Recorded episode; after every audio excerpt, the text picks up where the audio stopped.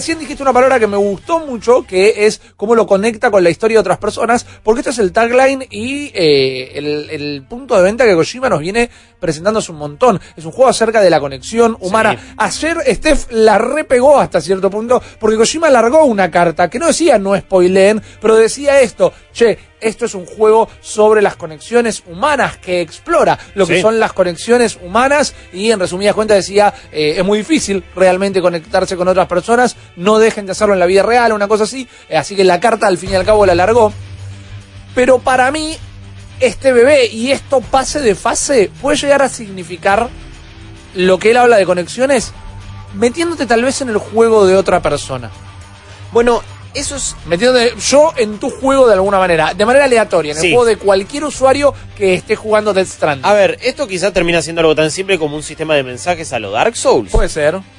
pero es de lo que más intriga nos está generando, porque todo el tiempo está diciendo, vas a estar conectado con otros jugadores, vas a estar infiriendo eh, eh, o, o teniendo como algún efecto en el juego de otras personas, hay que conectarse. Sí. Y el juego, por lo que vemos, parece re single player. Y es- Totalmente. Y, y- y se nos da la pauta de eso y vemos un protagonista y vemos un montón, un reparto muy zarpado. La verdad que casi que un reparto estelar, ¿no? Norman Reedus por un lado, Matt Mikkelsen por el otro, siendo como el, el- el villano de esta historia. Eh, también va a hacer cameos, por ejemplo, Nicholas Winding eh, Refn, que es él es eh, un director de Dinamarca, que ha hecho una de las primeras películas también en la que estuvo, por ejemplo, Matt Mikkelsen. Bueno, no, no, no fue de las primeras, pero fue también una que se dio a conocer él más allá de Casino Royale, que había sido Valhalla Rising. Es el director de Drive, por Sí. ejemplo. Entonces digo, ¿cómo, ¿con quiénes se va codeando, no? También Kojima, y que todo el tiempo jodemos y decimos, eh, bueno, pero vos querés ser director de cine, no me jodas, no me jodas. Pero quizás está llegando a su punto, quizás es la persona que puede conectar esos dos mundos y que en muchas ocasiones los ha conectado de la mejor manera. Al 40 41 96 60 quiero escuchar sus impresiones de eh, Death Stranding. ¿Qué les pareció el tráiler? ¿Qué les provocó? ¿Siguen manija como antes? Esta suerte de revelación eh, les dio la impresión de que el juego era otra cosa de lo que esperaban. 40 41 96 60 los quiero escuchar, las quiero escuchar mientras vemos cómo avanza. Recordábamos que era un tráiler de 8 minutos cuando aparece Matt Mikkelsen y eh, dice yo me puedo, yo, yo me puedo contactar con estas criaturas. Y levanta un pucho al aire y se le prende fuego solo y se le materializan estos cuatro soldados cadavéricos. Hay una una eh, mística demoníaca también. Es el Night King en ese, Sí, en ese momento. definitivamente, exactamente, es una muy buena comparación, eh, Guillo. Vemos un montón de elementos que está haciendo que la gente hable y no los podemos terminar de, de definir. Por ejemplo, vemos que Bridges tiene una moto. Sí, hablemos de esa moto. man. Hablemos de esa moto. ¡Es mega fachera! Súper aquiresca. Olvidate. Directamente. Hay a un par de sitios de prensa norteamericana que están diciendo que tal vez no la puedas controlar la moto por las imágenes de este tráiler. A mí me parece súper eh, Sí. maniobrable por el jugador. Sí, la, verdad veo que- muy difícil que no, realmente. Eh, lo que se vio a nivel gameplay, si queremos ir a lo que a quizás a muchas personas les Sí. importa, y que me parece que no habíamos visto, hasta ahora solamente habíamos visto a personajes caminando y Sí. corriendo, y caminando y corriendo y llevando una, una armadura de caballero del zodíaco, ¿no? Llevando un delivery ahí. Vimos stealth, vimos cuando es stealth falla, o sea, vimos sigilo. Sí. De repente lo ven a Norman Reedus. Empieza a correr, a esquivar como golpes. Y en un momento también empieza a pelear. Claro. Los caga palos. Es un combate melee. Eh, no, no vi el CQC. De, No, de- de los Metal Gear. Vi algo cosa más. bastante beat'em up. Sí, una bastante cosa de combo, totalmente.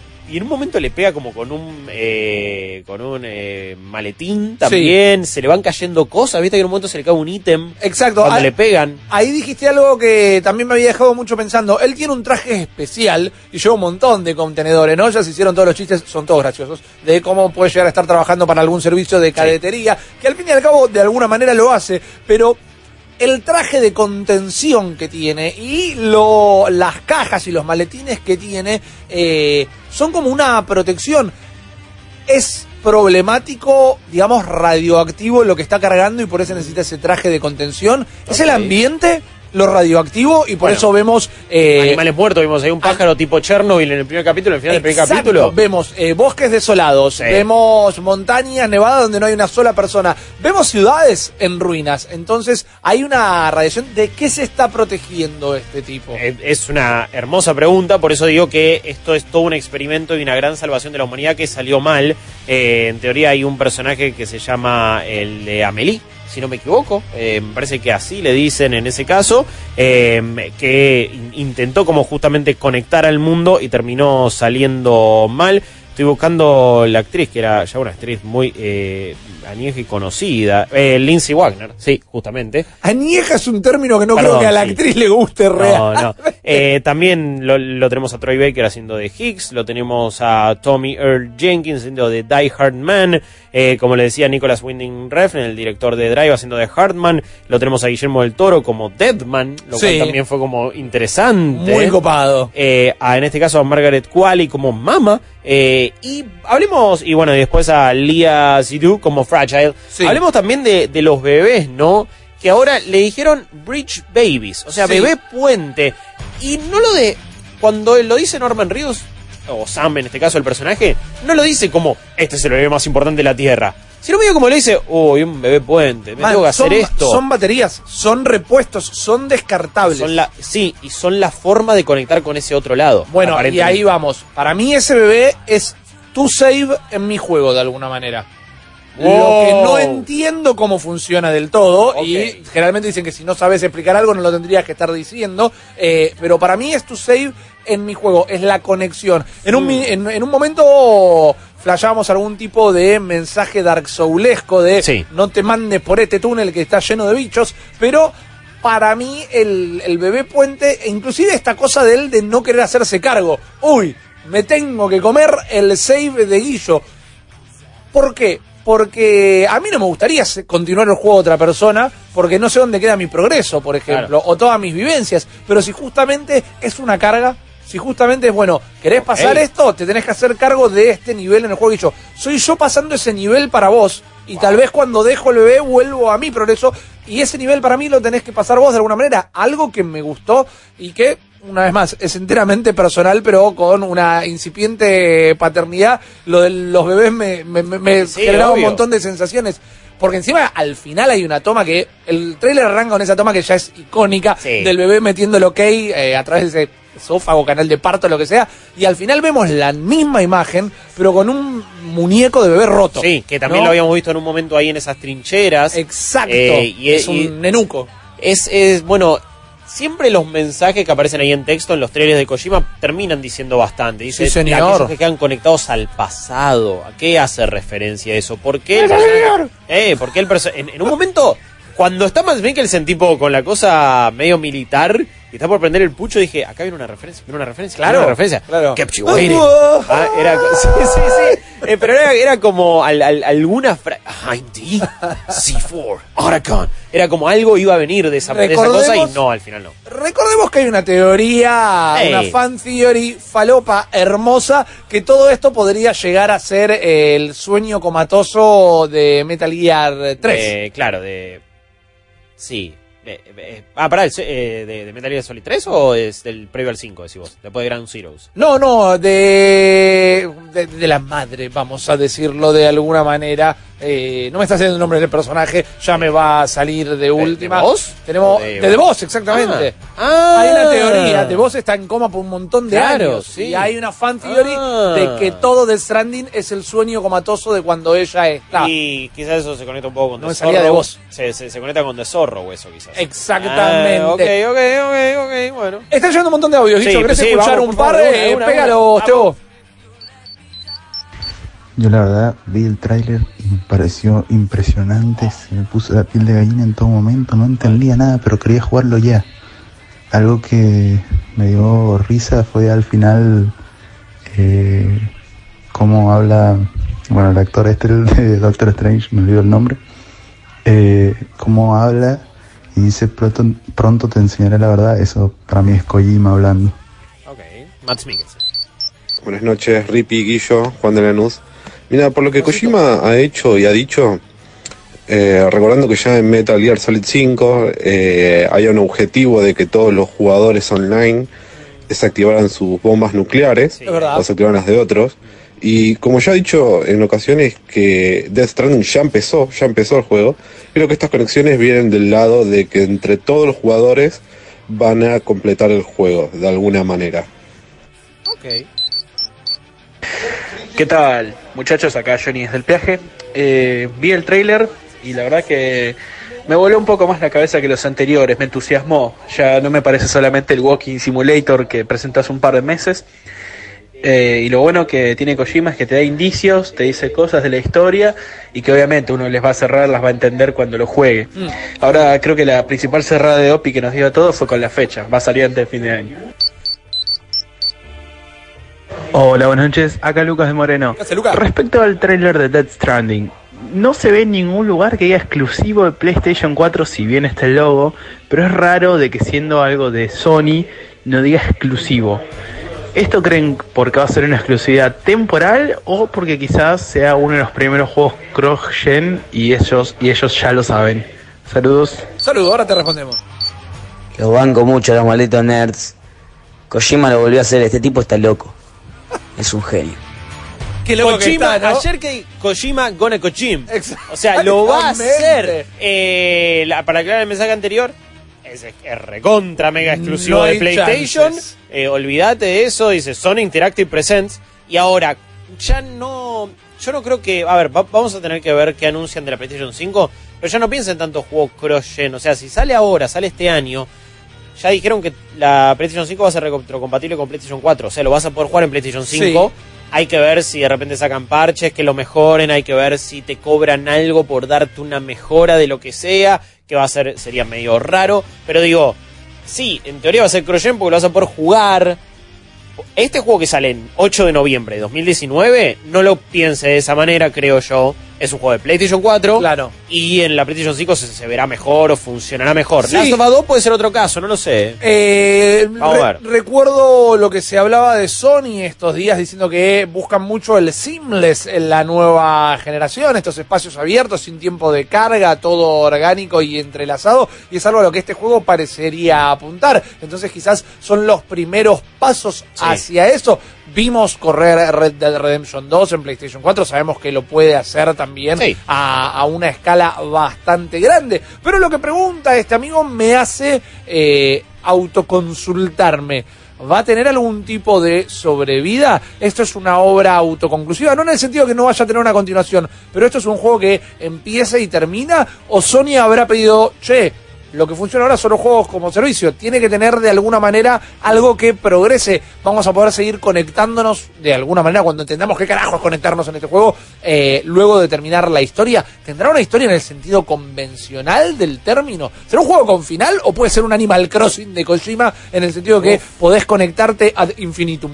Honestamente, lo que sea que termine siendo, creo que es bastante deliberado y la decisión final la tendrá Kojima.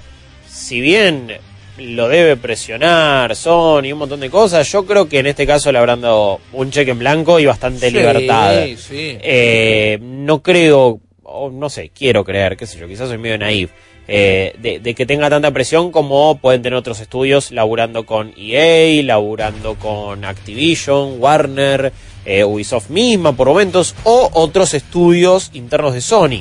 Siento que Kojima Production debe ser como, bueno, esto ni lo olvídate. Para Kojima, la selección. Vamos, papá, Salimos vamos, campeones en todos los torneos. Ahí Vamos, está. Koji, carajo. Eh, Además debe ser re fan de Messi, Kojima. Sí. Por, por algún motivo. Por, manija, por cholulo. Sí, no, olvídate. Eh, una sola cosa que, que me parece que todavía no dijimos del gameplay, por ejemplo, es, por, por si solamente nos estás escuchando, solamente nos vas a escuchar después en formato podcast Ajá. y no lo viste o no lo querés ver, eh, hay una parte de shooting también en un momento, hay una Sí. parte donde es un third person shooter y eh, también vemos la parte de la gran parte de la escalera. Man, es la Versalader la que te mostraban Sí. que se podía subir un oso. Sí, es, es muy raro todo eso, también un rapel, o sea, hay mucho de exploración, hay también de combate, de combate cuerpo a cuerpo, de combate con armas, de stealth, de momentos de horror. Se combinan todas las cosas que viene haciendo Kojima en un montón de... que hizo toda su carrera en Metal Gear y ahora las mete. Yo después de Metal Gear Solid 5 y lo increíble que fue el gameplay, no el juego tanto, pero el gameplay hasta ahora no se ha superado para mí en juegos de acción en tercera persona de Totalmente de acuerdo. y acción en tercera persona en general. Eso fue hace cuatro años. Yo en eso le tengo medio una fe ciega. Sí. Eh, así que si todo lo otro más o menos se acomoda, genial. Hay que ver cuán largo es. Me sorprende que haya salido, que, que vaya a salir este año, pero eso me hace creer en un juego más corto. Así que vamos a ver, vamos a ver. Eh, me recordaba alguien acá en el chat, eh, no me hablaba a mí, pero digo que me recordaba porque era un detalle que se me escapaba, que esto corre con el motor de Horizon. ¿Sí? ¿Sí? Bueno, Sí, sí, sí. eh, Horizon, un gran juego, era un juego vagueado si lo sabía. Era un juego roto por momentos si lo sabía. Al principio estaba complicado. Espero que esto venga un poco más pulido. Eh, le veo una escala menor. Le veo, o sea, lo Puede otro a es como. Era un mundo abierto, ambicioso. Pero es verdad que sí, de repente te caías por las geometrías, Sí, sí. full, caída de FPS. Después lo fueron arreglando eh, y, y cada vez funcionó mejor. Pero eso sí, es, es claramente es un motor precioso y que funciona bárbaro. Total. Y que ojalá que, que- que lo puedan explotar al máximo. Pensando en Horizon, digo, ahora sí, Horizon Zero Dawn 2 queda, es título de, o de lanzamiento o de primer cuarto de 2021 para PlayStation 5, ya ni, Ah. ni, ni lo esperemos no, no cerca. lo esperemos más. Pero cómo nos sorprendió también, digo, con las fechas, algo que mucho no, no, no, no analizamos tanto, pero Exacto. es como, eh, no sé si la veíamos venir, no sé si lo veíamos venir tan pronto. Yo me lo hubiera jugado no porque tuviera un conocimiento previo, yo me la jugaba que era un juego que salía este año por la falta de nombres en lo que quedaba de este 2019 para PlayStation. Ahora, 8 de noviembre es la fecha, saquen las cuentas, alguien ya lo debe ver, son algo así como cuatro meses eh, y tantos días y algo por el estilo. Yo voy a sacar la campanita y voy a decir, James, James, porque eh, se me cae la careta del no pre-order. Pero es un caso distinto también. Yo ya sé que lo quiero. Es un juego que puede estar roto, no, pero Si no, es un, no, no es que no sé qué estoy comprando. Sé Ah. exactamente qué estoy comprando. Si no vas a tener ningún beneficio económico, esperá, porque después es como, eh, el cosito dorado para las patas de Norman Reedus. Es como, ya fue. Eh, Eso me parece un choreo. Las, Sí. eh, las eh, recompensas del pre-order, que son cosas estéricas de oro, me parecen truchísimas. La edición de colector me encanta. Ah, sí, que viene con el la loca del bebito está chocha con Sí. esta edición de colector. eh, la necesito. Es verdad que no hace falta preordenarlo porque lo puedo comprar el mismo día que sale y listo. Ahora, ¿qué diferencia hay entre comprarlo el mismo día que sale y ahora mismo en la tanda? No lo sé. Es un juego que se materializó, tiene fecha, estará, eh, no, no va a estar jugable en realidad en E3 porque no va a estar No, PlayStation. no va a estar Sony, claro. En E3 se meterá en un Target, en un Best Buy y te va a decir, acá lo puedo venir a probar en una sola consola y le roba a todo el público que viajó a Los Ángeles para eso. Es bastante no lo probable. sé. Estaría buenísimo. Eh, alguien decía acá, ¿no entra para los Game Awards? Se preguntaba, y la verdad es que es una duda que nos queda. Eh, Yo entiendo que sí. Es más, guarda que no lo hayan apurado para que entrara en los Game Awards de este año. por eso digo, la fecha de los Game Awards se va acomodando a qué títulos tan que hay. Sea, el año pasado no iban a dejar afuera Red Dead Redemption 2, claramente. Que salió al límite. Al- claro, a finales de octubre y la fecha era poner el 30, 31 de octubre. Entonces acá son ocho días más que se tiene que estirar Kili, encima que es súper amigo de, de Sí, Kojima. no lo va a dejar afuera. Lo va a hacer, o a menos que quizá no le tenga tanta fe y no lo quiere hacer pasar vergüenza, no sé, ta- ta- ta- tampoco va a depender de eso. Sí. Y si gana o no un premio en los Game Awards, poco le va a importar. Eh, es un juego que va a ser interesante ver cómo le va en ventas también. No, o sea, tampoco es que eh, Kojima sea. Me parece muy reconocido, me parece que muchísima gente ha jugado Metal Sí. Gear. Metal Gear lo juega gente que quizás no juega tantos juegos, pero hay que ver si le sigue tanto el rastro, hay que ver cómo, cómo pasa. God of War, teniendo todo lo ganador que tuvo, vendió 10 millones de unidades. Un exitazo para esos estándares, pero hay casi 100 millones de, de PlayStation 4 en el mercado, lo hemos charlado varias veces. Así que hay que ver, unas 5 millones de unidades va a meter seguro, De probablemente. Y si el boca a boca es muy bueno y si la crítica es muy buena, se va a seguir eh, extendiendo ese número. Mira, Guillo, acá todo el mundo me está tirando la posta y me dice, si lo preordenás, congelás el precio. Y en el país que estamos Ah, viendo, es que va camino a la destrucción del mundo y a Sí. tener que después salir con la Versalader Sí. a conectar a la gente, eh, a mí me a mí me lo solucionaron. Gente, eh, todo lo que quieran hablar de Dead Stranding lo pueden hacer ya en el hilo oficial en comunidad.malditosnerds.com. Vamos a estar todo el tiempo ahí teorizando, sumando data, presentando nuestras propias opiniones, teorías, lo que quieran en comunidad.malditosnerds.com. Nosotros ahora nos tomamos un par de minutitos y enseguida volvemos con más. Ahora, en un minuto, Malditas News, by Claro. Mientras el agente 007 duerme en su sarcófago, la saga Kingsman se ganó el amor del público renovando la fórmula del agente secreto para una nueva generación. Las dos películas protagonizadas por Taron Egerton recaudaron más de 800 millones de dólares en la taquilla internacional y por lo tanto no se viene una secuela sino dos. I hope you're ready what comes next. O mejor dicho, se viene una secuela y una precuela. Esta última se llamará Kingsman The Great Game y narra el inicio de la organización secreta a principios del siglo XX con el gran Liam Neeson en un importante papel y la participación de Ralph Fiennes y el ascendente actor inglés Harris Dickinson. I'm Harris Dickinson, The Great Game se estrena en 2020 y en 2021 llega la tercera película oficial de la saga que cierra la trilogía de Harry y Exy. Pero no creas que ese va a ser el final de una franquicia que conquistó el mundo. En tu cara, James Bond.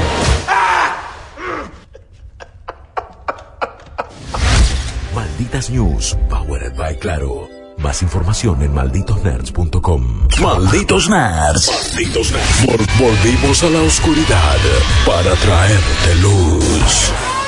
En lo que va de este programa, en 50 y... eh, no, menos, 47 minutos, ya que arrancamos y 5, les dimos un juego de Avengers. Sí. Les dimos el tráiler y la fecha de lanzamiento Death Stranding. Impresionante. Ahora les vamos a dar algo que no sabían que necesitaban. ¿Qué cosa? Pero cierro una trifecta que esta noche no duermen directamente. ¡Eh! ¿Lo ubicas a Arnold Schwarzenegger? Por supuesto. el Grande más entre los grandes. Sí. Humilde, laborioso, actor. Ex político. gobernador de California. Exactamente, el gobernator. Sí. Un tipo que él puede no haber hecho todo, pero que hizo mucho, nadie puede negarlo. But I'll be back. Exactamente. Get down, get Bueno. down, Rippy. ¿Lo ubicas, Get to the chopper. ¿Lo ubicas a Stan Lee? Eh, Que en paz descanse, Sí, ¿no? una de- uno de los íconos más importantes en la historia de la cultura pop y de la cultura también eh, comiquera, ¿no? Por supuesto. El gran abanderado, me parece que han tenido los cómics. Correcto. Bueno, No por su eh, calidad, sino por otras cosas. te los voy a conectar a estos dos personajes. ¿Por qué? Porque Stan Lee Sí. era un tipo súper, súper fanático de un detective en el kinder. ¿Y Como cómo no toda serlo? persona de bien. Claro que sí. Es un que sí. peliculón atómico, man. ¿Cómo vuelvo no loco. vas a ser fan Sí. de eh, lo que es un detective en el kinder? Recuerden, era una película de los 80, muchos quizás no la vieron, pero la tienen que conocer por referencia. Por el pibe que se levanta y dice, los niños tienen pene y las niñas tienen vagina. Exactamente, que eh, habría que buscarlo, pero es el nene del cementerio de animales, si no me equivoco. mirá. Encima, eh, esa película de Put That Cookie Down. Y Put that cookie eh, una película que contaba que Arnold Schwarzenegger era un agente de una organización policía, que no me acuerdo si era el FBI o era un policía directamente, que se metía eh, de, de incógnito en un jardín de infantes porque estaba tratando de dilucidar si uno de los padres de los niños era un criminal. Fantástico, hermoso. ¿Por qué les estoy contando todo esto? ¿Por qué? Porque Stan Lee era muy fanático de esta película y una vuelta se lo cruza a Arnoldo, esto contado por el propio Arnoldo, le dice, che, me encantaba un detective en el Kinder, que era Kindergarten Cop en Sí, inglés. tremendo Eh, título. Era una película fantástica, estoy eh, leyendo la cita directamente. Me encantaba la manera con la que jugaste con esos niños y la comunicación que tenías con los niños. Se notaba que te estabas eh, divirtiendo. Te mando un beso, soy muy fan, y se fue.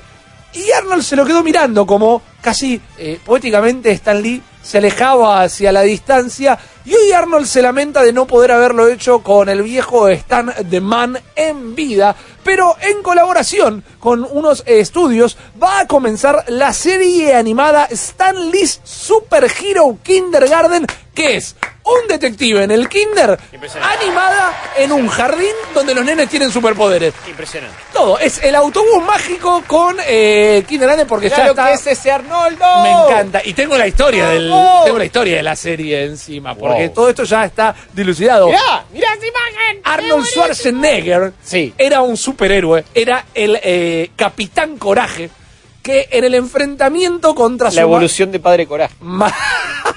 Increíble. En el último enfrentamiento contra su némesis pierde los poderes. Entonces decide eh, volver a su antigua vida, donde él era profesor de educación física. Lo mandan a inaugurar este jardín y una explosión eh, de eh, protones superheroicos, sí, partículas superheroicas, dice directamente la sinopsis. Le dio a todos los nenes poderes. Entonces él ahora es el profesor de educación física de un jardín lleno de nenes con eh, superpoderes. Es excelente. fantástico. Lo quiero ver ya. Quiero ver la película también. Exacto, no mal, ojalá que le dé. eh, Arnoldo va a poner la propia voz, se va a hacer cargo de su personaje y dijo, bueno, me da muchísima lástima que eh, no podamos haber concretado este proyecto eh, para que lo viera Stan Lee, Claro. pero fue de los deseos de él, el show se va a llamar, como les decía, Stan Lee Super Hero Kindergarten y va a contar... Hay que ver quién le pone la voz, pero va a contar con todos los capítulos con un cameo de Stan Lee como Ah, lo mira. hace en las pelis de Marvel. Seguramente va a entrar para dar la moraleja o algo por el estilo. And remember, kids. Exactamente. Como, eat your vegetables. Esto va a ser una serie en tono educativo, por eso hacía la comparación con el autobús Claro. mágico, más por mi amor por el autobús mágico, porque lo vaya a hacer. Pero eh, ya hablando un poco de lo que es el trabajo de Arnold Schwarzenegger en su día a día, es un tipo que colabora muchísimo con instituciones educativas, eh, colabora muchísimo con las Olimpiadas Especiales, por ejemplo. Es un tipo que ha puesto de su bolsillo y de su tiempo en eh, acompañar a niños, adolescentes, para que tengan un desarrollo como el que él pudo tener. No quiero decir que se vuelvan fisicoculturistas, sino que puedan tener una educación y eh, una desenvoltura en la vida como la que él pudo tener. Me parece súper noble y esta me encanta, man. Lo, lo quiero ver, lo quiero escuchar. Ponémelo. No tiene fecha de lanzamiento, no tiene cadena, ponémelo en Netflix, me lo devoro directamente. Eh, al- alguien tira un comentario que yo también tengo miedo. Dice, la idea está muy buena, va a fracasar zarpado, me suena. O es muy probable. eh, lamentablemente tengo ese miedo. Es Tengo miedo probable. también que nosotros estamos acá, eh, pe- pero posta, eh, el poncho, saliendo al obelisco a festejar. Es la mejor idea que alguien pudo haber tenido. Lo estamos recelebrando y después sale y ni lo vamos a ver. Eh, no vamos a acordar. No, no. porque Nos conozco a veces. Yo lo voy a ver, pero te vamos a ver por razones periodísticas. El resto del mundo no se va a acordar. Está sonando un teléfono rojo en la casa de Arnoldo diciendo, che, hay dos pibes del otro lado del mundo interesados en esta película. Yo vengo bancando a este Arnoldo eh, y lo voy a seguir bancando. Sí, olvídate, hay que bancarlo siempre, pero eh, siente, tengo la misma impresión que este oyente. ¿Sabés qué es la patita que le falta? Esto se llama Stans Lee Super Hero Kindergarten. En ningún lugar dice Marvel. Esto no es un proyecto de Marvel, por ende no es un proyecto de Disney y creo que sería una patita que lo ayudaría mucho a resaltar. De última, nosotros lo promoveremos todo lo que podamos hasta que veamos si es un desastre o no. Pero la noticia me puso súper contento. Vi la imagen, vi un tum, no entendía nada por qué estaba Arnold Schwarzenegger eh, animado. Vayan a ver Kindergarten Cop si no la vieron. Tiene una secuela, que no sé si la viste, No, pa- con Dolph Lundgren. Que es el nuevo policía en el kinder, no tiene ninguna frase icónica, no tiene ni niños con pene y chicas con vaginas, no tiene galletitas, no tiene nada, pero bueno, le bancamos la intención. Vamos a comentarles acerca de esta serie. Cuando salga, yo estoy bastante manija, es un día que me manejaron de todos lados también, Eh, entonces vengo con el hype muy alto, igual hay hype que es real y es el de las crepas, porque cada vez, cada miércoles, los amigos de crepas acá, yo me pongo realmente pie. contento. Sí, señor, es que se pueden comer súper bien de pie, como nosotros que no paramos un segundo, Eh. que no nos sentamos ni de pedo. Guillermo León ni siquiera está sentado en este momento. Míralo ahí. Teo García, eh, está Nico generoso. alcáncenle una pata, por favor, que estaba ahí operando sin poder disfrutar de una crepa. Saben que los muchachos de crepas son eh, de Uruguay, pero si se meten en el sitio van a tener una pestaña que los lleva a la web argentina directamente. Pidan o acérquense al local a comerlas in situ, que como les decía, se come re bien de Dorapa. Esto está en Capital Federal, en Palermo, en la calle Gurruchaga 1791. Es Gurruchaga y Costa Rica. Gurruchaga 1791. Yo voy a recontra mandar una tanda ahora para recontra ir a buscar una crepa. Enseguida volvemos con más malditos nerds. Claro, presenta. ¡Auxilio! ¡Es por aquí! Nerds al rescate. Así es, malditos y malditas. Eh, Todas las noches, todos los miércoles a la noche se enciende la Nerd Señal y estamos acá para ayudarlos, para asistirlos, para darle respuesta a esas preguntas que no tienen dónde buscar, que no saben a quién preguntar, que tal vez les da vergüenza para que no los tilden de poco nerd. Acá no importa nada, esto es un lugar seguro, esto es Malditos Nerds y nosotros somos los Nerds al Rescate. Todos los miércoles en nuestra cuenta de Instagram, arroba Malditos Nerds, eh, hacemos un posteo donde los invitamos a hacer sus consultas. Elegimos las preguntas que responden las inquietudes de la mayoría eh, de la gente. Elegimos las que nos resultan las más entretenidas de responder. Elegimos las que consideramos que merecen una respuesta. Y de esta manera vamos a arrancar con el Nerds al rescate de esta noche. Nerds al rescate. Acá Portalupi dice, malditos, buenas tardes, estoy necesitando una buena introducción a Switch. La compré hace poco y me estoy iniciando. ¿De qué región conviene hacerse la cuenta? ¿Vale la pena pagar la suscripción? Una de las primeras dudas. Un abrazo. Es la primera duda de esta noche, querido Juaco. Y yo te voy a dar una respuesta como un usuario de Switch. Como un fanático de Nintendo puedo llegar a tener la opinión un tanto parcializada también, pero lo que te quiero decir... Hacen un buen momento. Estoy, bueno, estoy súper dulce. Estoy súper dulce. Sos fanático de Nintendo, te está yendo bien. Y la consola eh. está yendo bien, Eh. exacto. Es una buena compra la que hiciste. También se vienen Eh. muchas cosas. Hoy, no sé si te enteraste, Guillo, yo lo vi de noche viniendo al programa. Decime. Eh, en realidad lo estaba guardando para el viernes, pero vale la pena, lo voy a hacer por Juaco, ¿sabes? Empezaron a salir más páginas, incluyendo Witcher 3 en su catálogo de venta. Ya está.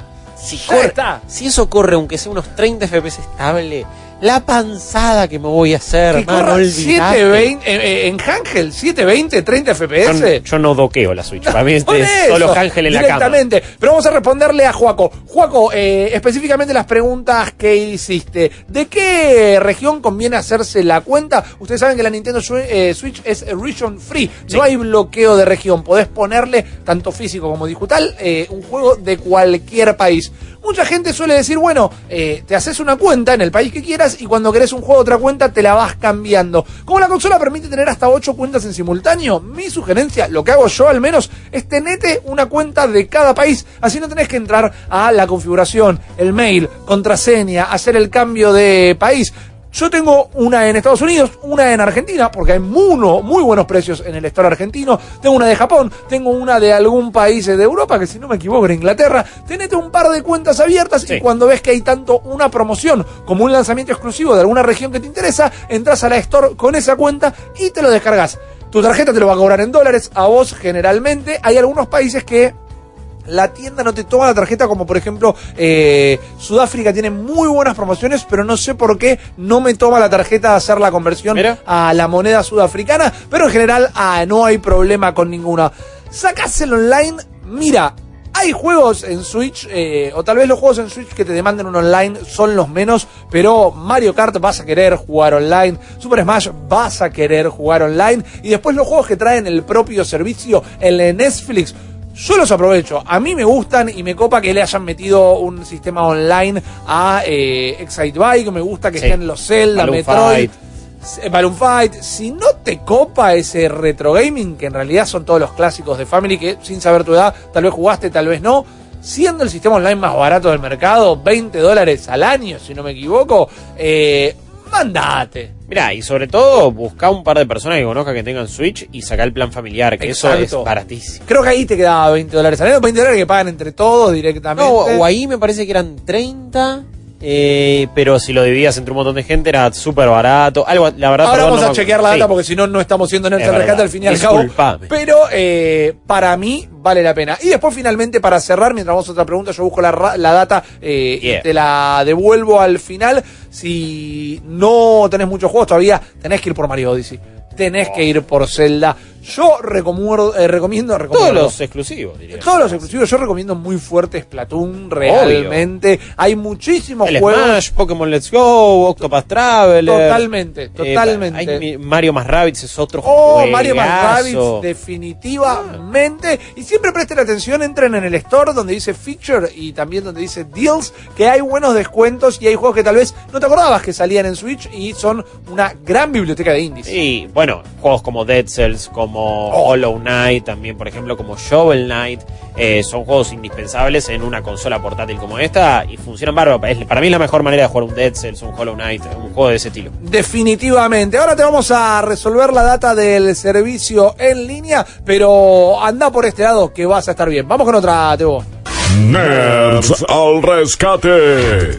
Juan y Cruz pregunta por acá. Hola, buenas. ¿Anunciarán un Watch Dogs 3 en la E3? ¿O cuáles son los planes de Ubisoft? Bueno, eh, no tengo la eh, bola de cristal, no tengo información de adentro de Ubisoft, no estoy rompiendo ningún embargo, así que no se preocupen ni nada y realmente no lo sabemos, por más que, por suerte, vamos a estar probando todos los juegos que Ubisoft esté presentando en esta E3. Ya, ya viste cuando se, cuando se va llenando el Excel de appointments. Correcto. Gran momento, entonces tenemos la certeza de que vamos a estar probando ciertas cosas. La especulación, los rumores dicen que se va a presentar Watch Dogs 3, que va a transcurrir en Londres y que en este caso casi que no tendría armas de fuego. Eh, Y que va a ser puro hackeo, que era algo que rompía bastante la inmersión del 2. En el 2 era, en el 1 se entendía más, o sea, el, el icónico, como su gorra, Aiden Pierce, eh, era una especie más de... súper generoso. con No, no, pero, por- pero, pero porque te acordás que un bonus de preorden, de, de, de preorden o de comprarlo en. GameStop decía Icon, Aiden Pierce Iconic Cap. Claro, ¿quién la gorra icónica de Aiden Pierce? Pierce, tirá tu pedo. No te conoce nadie. Pero era un personaje tipo el eh, Jim, Jim Caviezel en Person Sí. of Interest. Claro. Entonces vos decís, ok, tiene más sentido que use armas. Pero el video de Watch Dogs 2 no tenía ningún tipo de justificación. Y en el 3 parece que eh, ni siquiera van a estar casi. Eh, y de nuevo que va a transcurrir en Londres. De nuevo, si eso termina sucediendo o no en esta 3, la verdad que no lo sé. Ahora, ah, volviendo a lo que hablábamos en el primer bloque también con lo de Avengers. Sí. Yo creo que, o sea, todos estos juegos necesitan sacarlo, no te digo sí o sí antes del lanzamiento de las otras consolas, pero tenés que aprovechar la gran base de usuario que hay en esta. Tenés que, entonces, yo creo que muchas cosas de las que pensamos que todavía no aparecieron y van a salir, van a salir de acá a agosto del año que viene, más o menos. Y después veremos sí qué tienen para lanzamiento. Pero si van a ser retrocompatibles, se van a apoyar mucho en cómo se ven estos juegos que están sacando ahora en las próximas consolas. Y después, ¿cuáles son los planes de Ubisoft? Sabemos que van a mostrar mucho más de Ghost Recon Breakpoint. Eso es lo que se conoce. Aparentemente van a presentar un juego de roller derby. eh, Es que es el rumor que tirábamos ayer. Y de nuevo, no han anunciado más. Skull and Bones lo habían retrasado hace Sí, poco. señor. Beyond Good and Evil 2 no sabemos qué onda. Y después sí está este rumor de Watch Dogs 3, tomándose un año sabático Assassin's Creed. Y medio que cae de maduro que vamos a tener un Watch Dogs 3. Exactamente, así que atentos a tres, les recordamos, vamos a estar ahí y vamos a ser los primeros en darles la data. Vamos con otra Tebo. Nerds al rescate. Y hablando justamente de la mayor convención de videojuegos eh, del mundo, Capocha 3 dice, hola genios, ¿puede ir cualquier persona a la E3 siempre y cuando pague? Todas las conferencias son online. Mira, Capocha, eh, la respuesta es la siguiente, y no es una mala pregunta. El No, primer año que se abrió E3 al público en 2017, me encontré con varios malditos nerds allá que se acercaron a saludar, que se habían eh, costeado el viaje para poder ir. Tened en cuenta lo siguiente, ¿puede ir cualquiera de tres? Sí. Tened en cuenta que a los 300 dólares que cuesta la entrada, que hoy no quiero ni hacer la cuenta cuánto están, le vas a tener que sumar hospedaje y eh, traslado, el avión, más allá de los viáticos que es comer y viajar allá. Y Los Ángeles es una ciudad muy cara. por es una ciudad cara, es una ciudad con muchos impuestos. eh, eh, Hay otras ciudades de Estados Unidos que son mucho más baratas. Exacto, pero lo que los yankees no te ponen el, eh, El impuesto en ningún lado. precio. Entonces, si ves que algo cuesta 10 dólares, no, cuesta 10 dólares más impuestos. Ah, en Chicago era un 10% de taxas. Bueno, Ay, me lo decís me boteando encima. Ay, Nadie te lo decía. Papuma, no, y en, no, y en- San Francisco Oiga. también, cuando estuvimos en GDC. Decís, y obvio, Rippy, ya sé que si quiero ir a tren me tengo que tomar un avión. Pero te lo digo porque, teniendo en cuenta que la entrada ya es bastante prohibitiva, quizás el gasto en general no valga la pena. Y no te quiero desenamorar, pero en tu pregunta hay un error común. A las charlas, a las conferencias de las consolas, no vas a ir a poder a ninguna. Eso es prensa e invitados del medio. Ahora no va a estar la conferencia de Sony, Square Enix, Nintendo van a hacer videíto. Casi que la única conferencias que quedan son eh, la de Ubisoft y la de Microsoft. Y formalmente. Y ¿verdad? La- las formales. Pero a esa, a menos que tengas una invitación de alguna manera, que no se la suelen dar a público, Ubisoft suele a veces hacer concursos e inclusive si vas y haces la cola en el momento de la conferencia, eligen a gente que esté en la puerta del teatro, que tenés que tener un tuje gigante para No, que te elijan a vos. Y en Xbox, por ejemplo, estaba como la pesada de Xbox, que son esas personas súper fanáticas, tenían Claro. que forman parte de, De la comunidad. Sí, del Inside de Xbox, Arasa, pero que son como muy hardcore de la comunidad y ya reconocido que ya tienen una trayectoria. Es como, Claro. no sé, sos socio vitalicio, por así decirlo. Exactamente. Entonces, a menos que tengas eso y por más que el Microsoft Theater sea gigante, eh, sí, a esas olvídate de que entres. A la vez, lo vas a, vas a poder ver lo mismo que ven todas las personas que están ahí adentro desde tu casa. En calzones, con las piernas arriba de la mesita ratona. Porque una de las cosas que, que me parecen más esperantes de la E3 son las conferencias. Hoy por hoy, en este momento, como está cambiando, no tanto. Pero eso es un contenido que lo puede disfrutar cualquiera desde cualquier lado del mundo. Después, en nuestro caso, nosotros, ahora que vamos a estar yendo, la verdadera E3 empieza después. Empieza cuando vas a probar los juegos, empieza cuando empiezas Sí. a las entrevistas, empieza cuando vas a las oficinas que tiene cada Correcto. publicador y ahí tenés hands-on y te sacas un montón de dudas y va más allá de un trailer y de una conferencia de prensa muy guionada. Pero eso tranca que lo vas a poner en tu casa. Eh, posta que igual está, está bueno decir que guarda, porque si bien es un evento increíble a nivel prensa para nosotros, a nivel contenido, yo vi gente que dice, no, hice tres horas de cola para una demo de Kingdom Hearts de 15 minutos. Claro. El Tomb Raider di una hora y media, dos horas, y es como, No vas a poder probar todo ni de casualidad. ni de Y casualidad. quizás las cosas que más querés probar te eh, hagan gastar un día entero de la conferencia. Totalmente. De la convención, mejor dicho. Y te tenés que preguntar si todo eso vale la pena. Si por suerte te da el bolsillo, si incluso ponele que agarrás a algunos amigos o amigas y se pueden ir todos, a por más que haga tres horas de fila, te va a importar tres testículos Obvio. y la vas a pasar increíble, va a ser el viaje de tu vida. Y es un evento colorido, vas a ver gente haciendo cosplay, Pero- te van a regalar un montón de boludeces. Pero siempre recuerden que son van a probar juegos que eventualmente van a salir al mercado. Para mí, O sea, no hay nada exclusivo, digamos. Exacto, es ahí. medio choto dar Es- esta llegás respuesta. primero, y en nuestro caso, nosotros sí, a nivel laburo, le vamos a transmitir eso, y ahí ustedes van a poder ver si se lo compran o no, si están entusiasmados o no. Pero digo, tranca. Totalmente, y decía, medio choto dar esta respuesta descorazonadora y también me decían, eh, bueno, careta, ustedes porque fueron, y era un sueño de mi vida ir, pero habiendo estado y chocho de volver cuando vuelva a tener la oportunidad, lo que es el aéreo, la estadía y la entrada, guárdatelo y te compras prácticamente todos los juegos que anuncian en la E E3. Sí, no, y ir a cubrirlo sí es, es un sueño. Sí. Pero no es un evento que hoy por hoy esté Para el- pensado del todo para el Totalmente. público, eh. No. Sí, eh, lo van a ver ustedes y le vamos a poder eh, responder a Capocha en un par de semanas. La primera vez lo abrieron para el público sin modificar nada. El año pasado un poquito más pensado estuvo. Hay que ver qué hacen este año. Sí, sobre todo porque aparte no va a estar Sony en el show floor, van a quedar espacios bastante grandes. Hay que ver, Hay que ver cómo arman las filas, serán filas virtuales, eh, qué sistema quiere usar cada publicador. Eso lo terminaremos viendo eh, pronto. En menos de dos semanas vamos a estar ahí en Los Ángeles. eh, y nada, yo estoy muy entusiasmado porque encima todo el tiempo se anuncian cada vez más juegos. O sea, que ahora esté el de Avenger, man. Me vuelve loco. Ah, obvio, obvio. La- la- el hype del E3 subió mil puntos. Capocha está diciendo, ¿qué le pasa Sí. a estos dos tarados? ¿Voy o no voy? ¿Qué hago? No, no, es que, eh, mira, lo que te digo, mira la cobertura de Malditos Nerds. Eso Eh, seguro. Esa es la que va. Vamos con otra, Tebo. Nerds al rescate. En este caso, en Nerds al Rescate, Edu Corazón. Cora, no, Coracini. Ahí está, Coracini. dice- Igual yo le grito Edu Corazón. Eh. Edu Corazón es bueno también. ¡Nerds!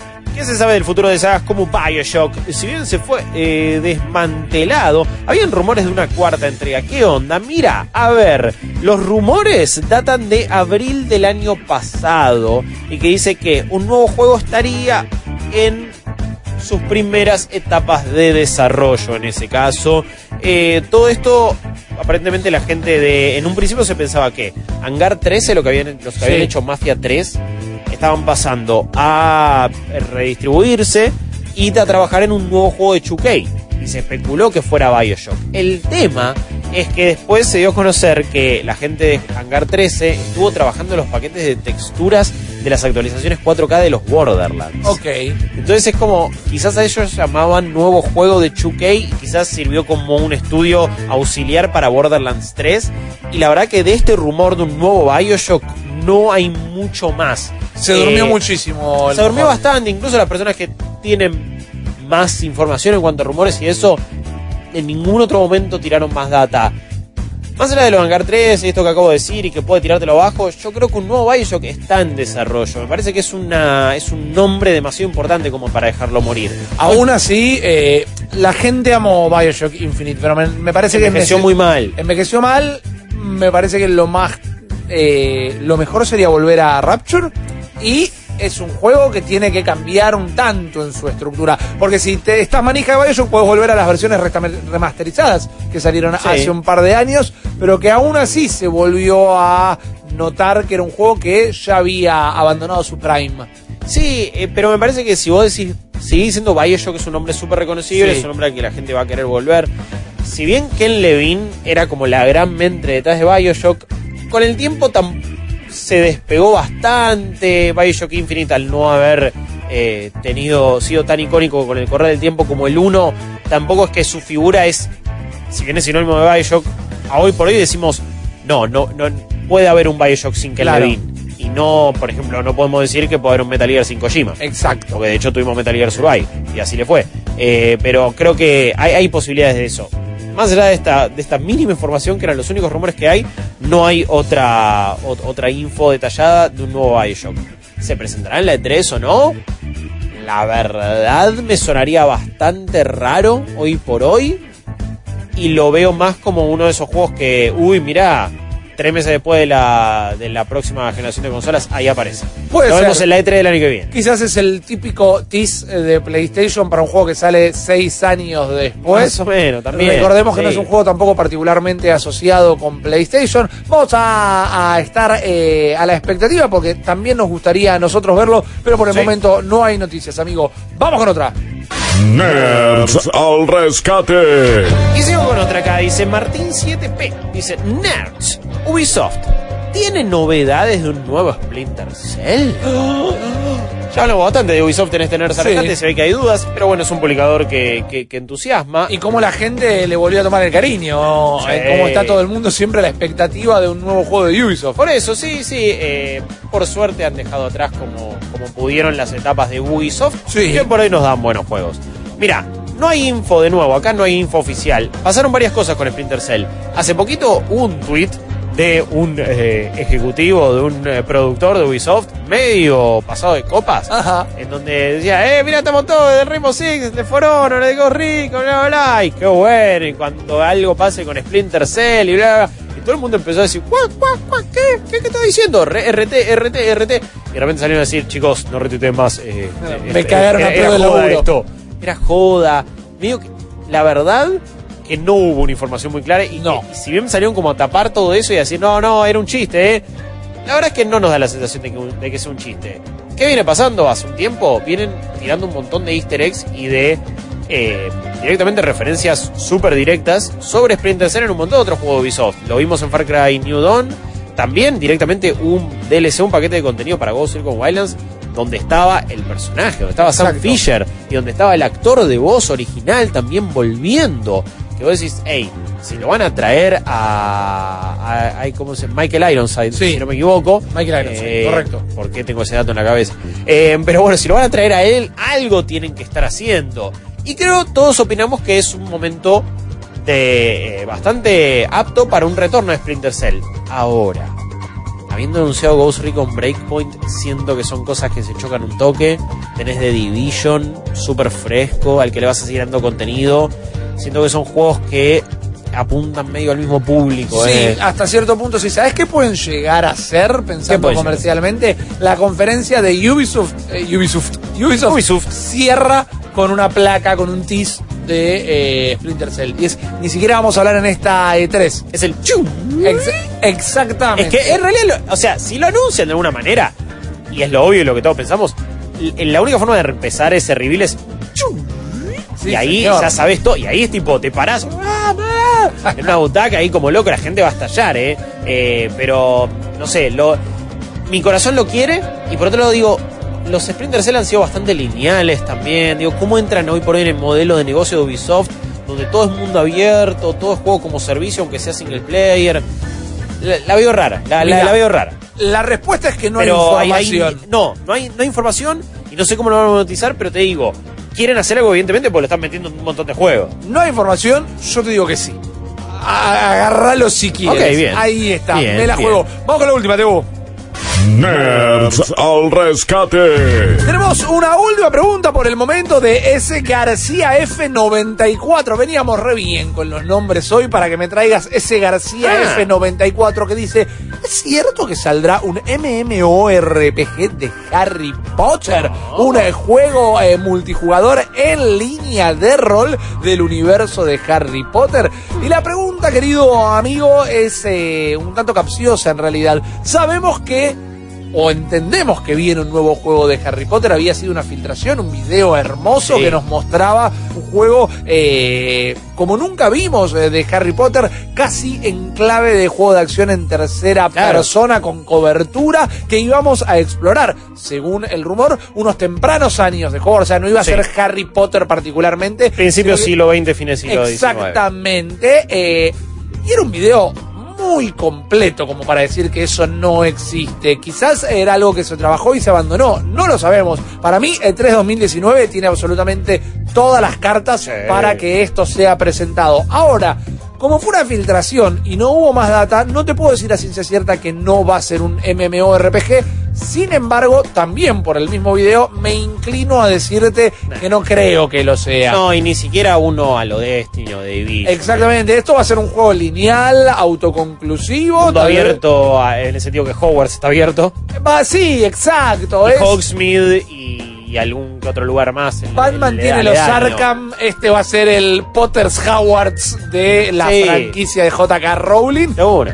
Se veía súper bien. Sí, me, lo quiero, jugar. me lo quiero poner de boina, pero eh, hasta el momento fue una filtración que diciéndolo en voz alta, es raro que nunca volvió a salir una palabra más. Y eso me da la pauta de que es verdad y que se confirmó.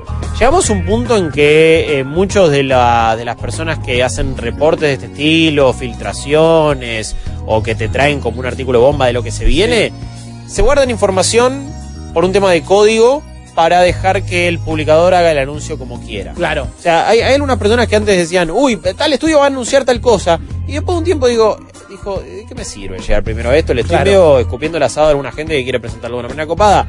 Ya lo confirmé que existe. Tranca, ustedes preséntenlo cuando quieran.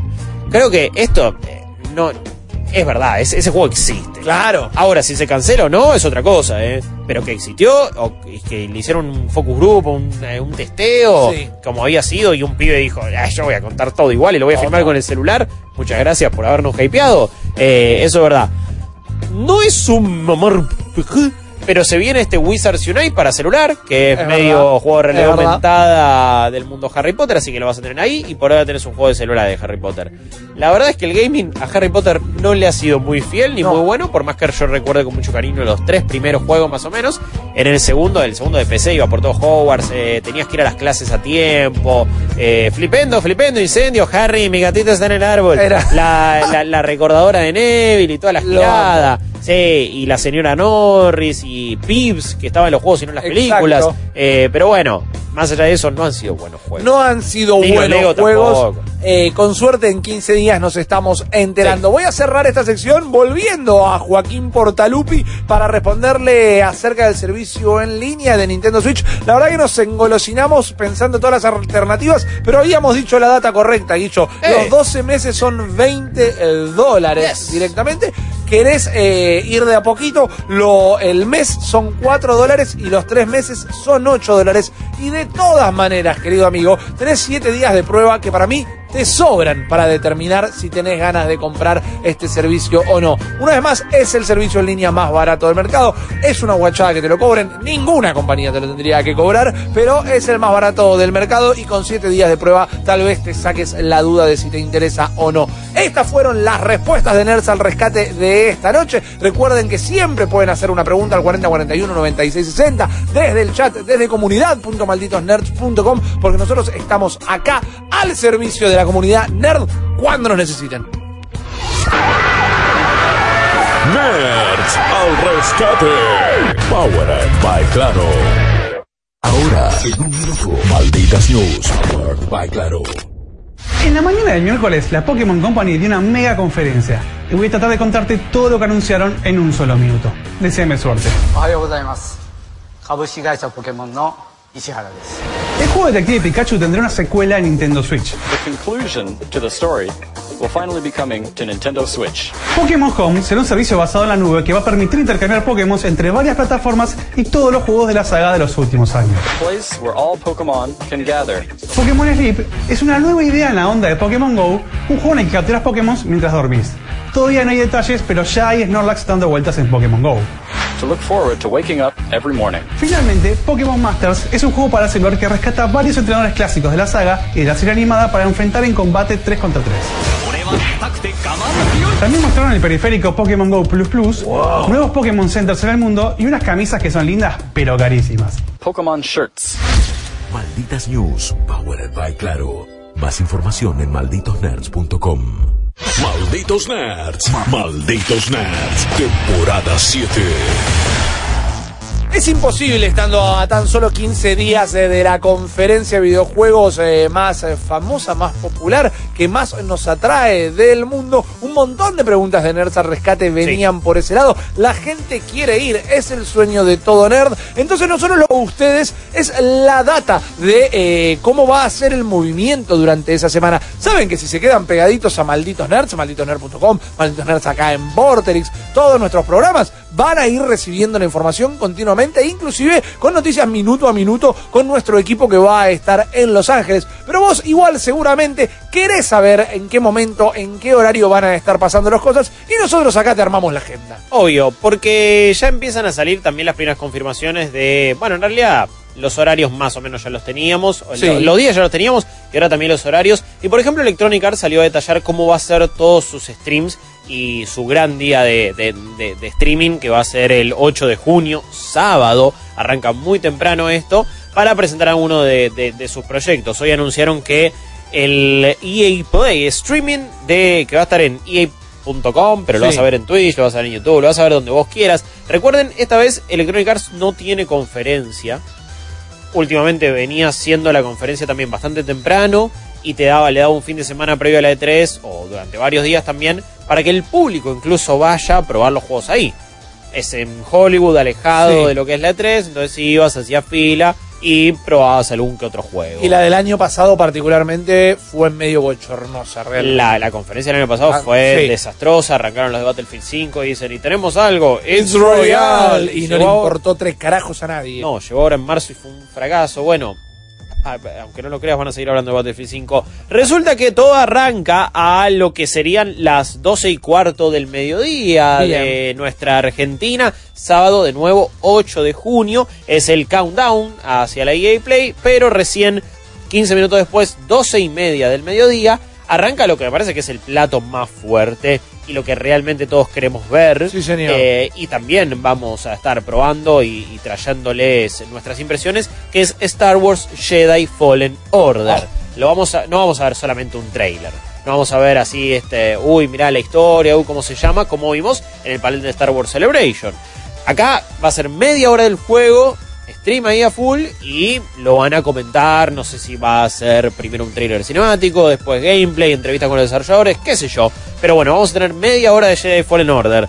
Después a lo que eh, sería la una del mediodía nuestro. Sí, yo. Apex Legends. Bueno, Ok, bueno, está bien. Sí. merece una presentación formal. Nunca la tuvo. Fue un juego que salió. Es verdad. En teoría van a dar eh, detalles de la temporada 2 y veo que la van a estar largando en esa época, así que veremos qué nos trae entre manos esa segunda temporada. Necesita un impulso Apex. un impulso fuertísimo. Eh, hace poco comentábamos que había perdido el, en, un, en, o en un par de meses como el 75% de su revenue digital, de sus ganancias digitales. Perdón, no perdió, habían bajado Claro. el 75%. La- A la gente no le gustó mucho el pase de batalla de la primera temporada. Vamos a ver qué pasa con la segunda. Media hora después, Battlefield 5. ¿Por qué? no tengo idea. ¿Qué van a presentar? It's no longer royal. Déjenlo morir. Eh, hace poco presentaron un nuevo mapa. Ya no se me ocurre nada. Seré- te juro, es más trascendental y más divertido que vaya que vuelvan a presentar algo de Battlefront 2 que de Battlefield Sí, 5 a esta definitivamente. Battlefield 5 siendo eh, la gente le soltó la mano, o sea, a nadie le está importando realmente. Devuélvanme los 100 dólares. El Este, Origin Access Premier, que, que, que, que- que pifie. A las 2 de la tarde, FIFA. FIFA Sí. 20, vamos Sí. a tenerlo. De nuevo, siempre te lo presentan en, en, la, en, en las conferencias de E3 de, de EA. Después lo podés jugar, yo me acuerdo, sí, después fuimos a probarlo. Pero son juegos que necesitas bastantes horas como para poder ver bien las diferencias. No alcanza con que te digan, y ahora tenemos la licencia de esto. Claro. Porque los cambios son tan mínimos que tenés que en medio sentirlo. Decir, ok, el disparo está de tal manera, la inteligencia artificial cambió de otra forma. Asimismo, cada vez la gente está más cansada de los errores y de la no evolución Sí. de FIFA. ¿eh? Así que guarda, ojalá que tenga algún despegue. Si es el FIFA Free to Play, Eh, ya a esta altura, ojalá que sea. Guarda porque esa ley de los loot boxes está avanzando. ¿eh? es verdad, es verdad. Al final Unidos. nunca lo charlamos, pero la Cámara, eh, la, la- los dos. Eh, Tiene el apoyo- políticas, eso. ¿no? Los republicanos y los demócratas se pusieron de acuerdo en cuanto a las boxes y avanza el proyecto de ley. Ahora tiene característica de ley bi- bipartidaria. Los dos partidos quería decir exactamente, no me Claro, y eso es algo raro. Y cuando pasa eso, guarda porque puede tener mucho apoyo. ¿Y qué hace EA? Exacto. Es una de las pocas que todavía no hizo el pase a pase de batalla, justamente. Claro. Y con FIFA sigue con loot boxes a morir. Media hora después, a la, lo que serían las dos y media, tendremos Madden NFL 20. Eh, a mí me decepcionó el anterior por el modo historia, que no fue tan bueno como el de sí Madden de 18. Correcto. Excelente, así que no sabemos qué va a traer. Y guarda, Rippy, esta, ¿eh? Atajo. Guarda, man. A ver, Porque a lo que serían eh, las 12 del mediodía de allá y las 4 de la tarde, nuestras, sí. los Sims 4, papá. No te lo puedo creer. Vamos, impresionante. A ver, me encanta cómo lo han mantenido vivo desde 2013. Ah, para mí es un juegazo. No me lo podés poner en tu planilla de stream de. Está, está bien, ellos no le llaman E- E3, le llaman EA Play. Pero no me Sí, jodas, la bola, estás colgando E3, de los claro. pezones de la E3. Y uno puede venir con algo que es. Lo único que tener para presentar ahí importante es Jedi Fallen Order. Después hay dos juegos repetidos, los mismos juegos todo el año. Y que año tras año que son de deportes y Apex Legends. el Una Sims, vergüenza. el Sims sí me la juego. Sims 4 pasa a ser free to play. Bueno, lo habían estado regalando hace poco. Por eso, ese me lo juego. No sé. Te lo empezaron a regalar para que después te van a vender, no loot boxes, pero lo un pase de temporada. Un pase de temporada y mes a mes hay un evento nuevo. Puede ser. Sería un reformato para Sims. A ver, lo, lo creo honestamente. eh, seguramente anunciarán alguna nueva expansión. No Sí. sé, es, es, es algo muy extraño. Habíamos especulado bastante con que se iba a presentar un nuevo Need for Speed. Sí, es Oficialmente salieron a decir que no va a estar en E3. Mira. El Need for Speed de 2019. Si va a salir este año o no, tampoco lo sé. Y tengo mis serias dudas. No dijeron nada de Plants vs. Zombies. Y si nos guiamos por esto que está súper detallado y te lo dicen como diciendo, no nos rompan los huevos con Skate 4, con esto, con el otro, porque no tenemos nada de eso. ¿eh? Ese es el rumor que más me duele no, haber podido confirmar. man. No, olvídate, olvídate, olvídate, pues no va a estar. Eh, aprovechando esta información sobre Electronic Arts y sobre su mm, stream, porque no es ni una conferencia, repasemos también para que ustedes sepan cuáles son los horarios de las otras conferencias y todo lo otro que va a pasar en la E3, que de nuevo van a estar viendo a través de Malditos Nerds, malditosnerds.com, eh, Twitch, YouTube, podcast, Instagram. También vamos a estar mandando un montón de videos, haciendo salidas en el programa. Vamos a estar haciendo de todo para la E3. Tenemos a Microsoft que sigue siendo una de las pocas conferencias tradicionales, ¿no? Y Correcto. fuertes en este caso. Y estas anunciaron que iba a durar dos horas, si no me equivoco. Bueno, bien, bien, vienen durando bastante. Aparte dicen, y hoy te vamos a apretar 50 trailers nuevos. Y dice, uy, pará, Phil Spencer, te está yendo a la goma.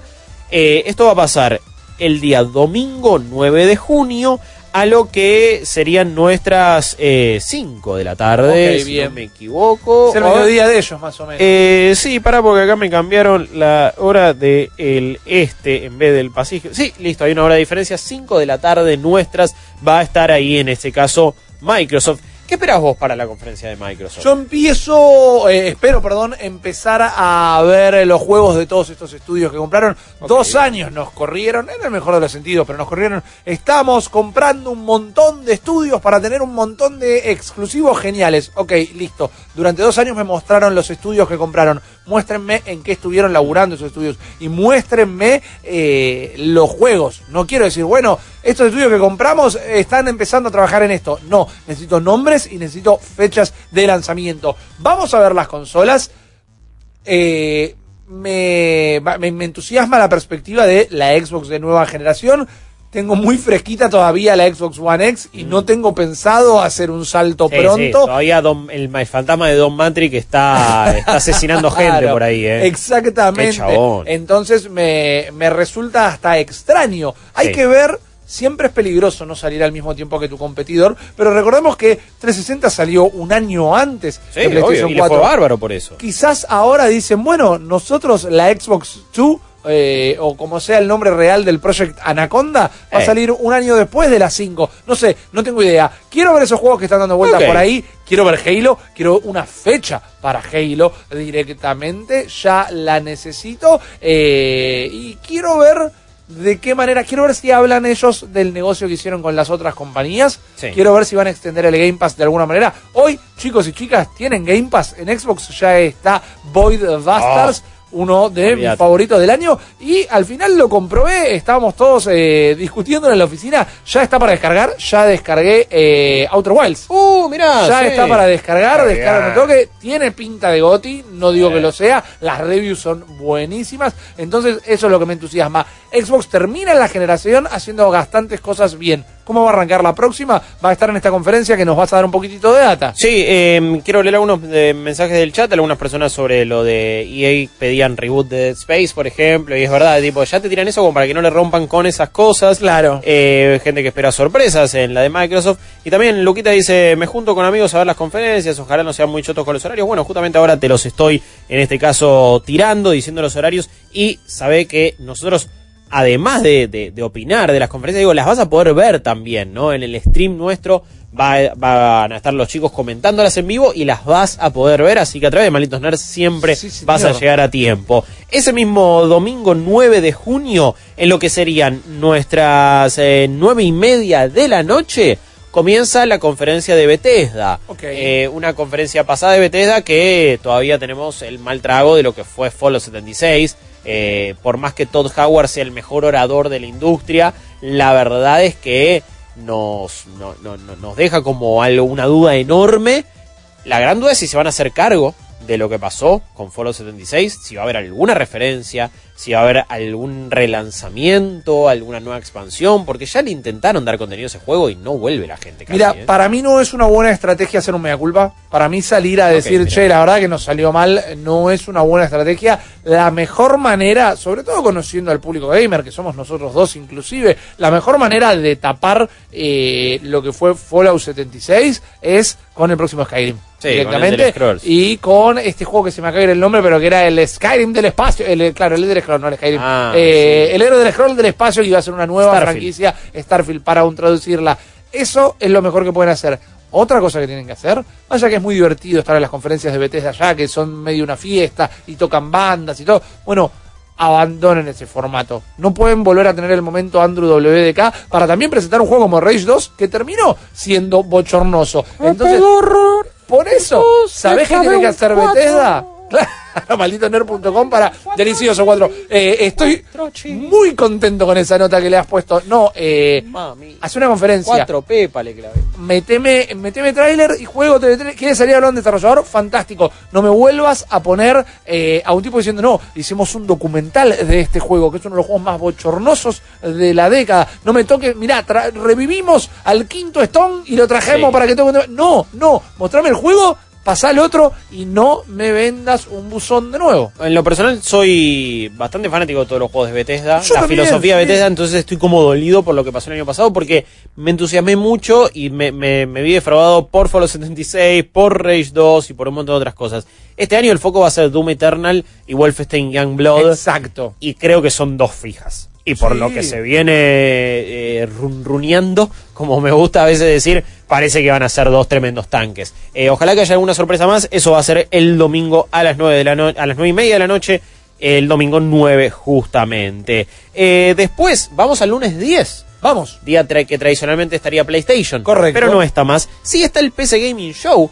Esto es a la, a la una del mediodía nuestro del lunes. Otro que necesita un buen departamento de PR para que sea mínimamente entretenido y aguanten jugar en PC, aguanten los juegos. Es una de las conferencias más eh, soporíferas de todo lo Como que conferencia es lo peor. Sí, sí, sí. Pero este año ¡Ah! tiene un gran socio. ¡Apa!